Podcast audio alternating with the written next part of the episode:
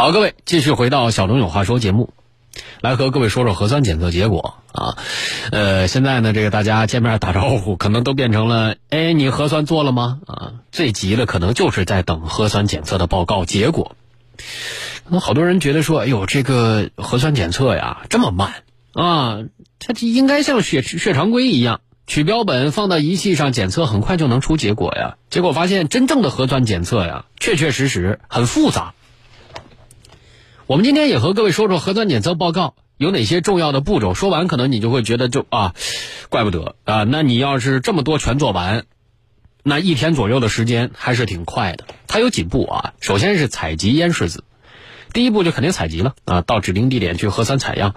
第二步呢，就是标本的转运。一般来说，采样点和检测点它不是同一个地方，不可能采一个送一个，对吧？那可能有人纳闷了，说那你就不能在采样点检测吗？你前面是采样的窗口，后面直接是检测不行吗？当然不可以了。核酸检测是极其灵敏、极其精密的实验，所以核酸检测的实验室有特殊的环境要求，不是说你随便开个地方搭一小棚，它就能直接做核酸检测的。第三就是标本信息录入，所以它其实中间还有一个什么交通时间，这个交通时间呢也算在内，也不可能你采一管这一管好，专门整个车专门一管一管运，那受得了吗？他一批一批来，这一批全做完，这批一起走，他不可能在现场开点对吧？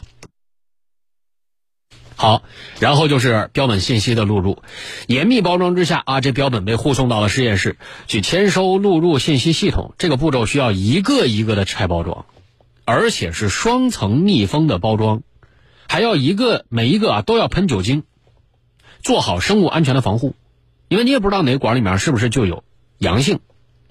海量的标本都是需要工作人员全手工录入的，保证零失误，所以可想而知啊，这里面要花多少时间。第四就是提取核酸，信息录入完毕了，就需要对标本进行这种前处理，把标本里面的核酸提取出来，然后才能扩增。啊，之前一直和各位说 CT 值，CT 值什么叫 CT 值？就是扩增多少倍啊？在这个过程里面，医务人员就要一个一个拧开盖子。所以前昨天啊，不是有一个微博热搜吗？就是一位专门拧盖子的那位工作人员，拧一天下来手都拧破了，外面套着手套，胶皮手套里面手都能破，他要连续拧上千个盖子。连续戳上千个枪头，吸取上千个标本，然后再打掉上千个枪头，再拧上上千个盖子，很不容易的。第五个步骤呢，就是配置试剂。这个步骤是完全零污染的啊，严格精确操作，多少份标本就配多少份试剂，多少份一批管这也是几千个、几千个枪头的这种工作量，全是手手工分装，也要做好防护，还不能污染污染整个样本。还有呢，就是加样，加样要快、要准、要稳，这个步骤还是全手工，医护人员需要全神贯注的进行，确保零失误。而且提取完的核酸很容易被污染降解，所以整个操作也非常谨慎，要求快、准、稳，然后就上机了。之前的那一系列步骤都是人工操作啊，接下来机器，这个过程要一到两个小时。而且机器一旦启动了扩增程序，它就不能停下来，就不像说洗衣机啊，好家伙，洗了半桶衣服，哎，我落两件，还还有一只袜子，我在中途填不行，它停不下来，不能中途填新的样本，必须要等这一批的结果全部扩增完成之后，才能完成下一批的标本扩增。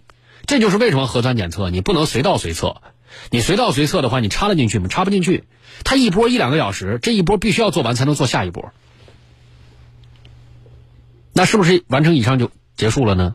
当然不是，在进行每一次检测的时候，还要加入相应的各种阴性对照、阳性对照啊，要质控，要生理盐水对照，用以监测这个试整个试验啊全过程的质量，确保检测的结果是可靠、是准确的。结果出来之后还得看，要核对标本样本，然后结果发放、数据传输。所以各位啊，也不用担心，也不用呃特别疑心。为了各位的绿码呀，所有人都在拼命。你看那小小的一管核酸检测，这背后啊大有文章啊！这背后是多少人的努力？不只是人、机器，人和机器的协同，在最短的时间之内，给予最多的样本数、最精确的读数。这就是我们刚才说到这个过程，很不容易的啊。接下来先进入一段整点广告，稍后继续回到小东有话说。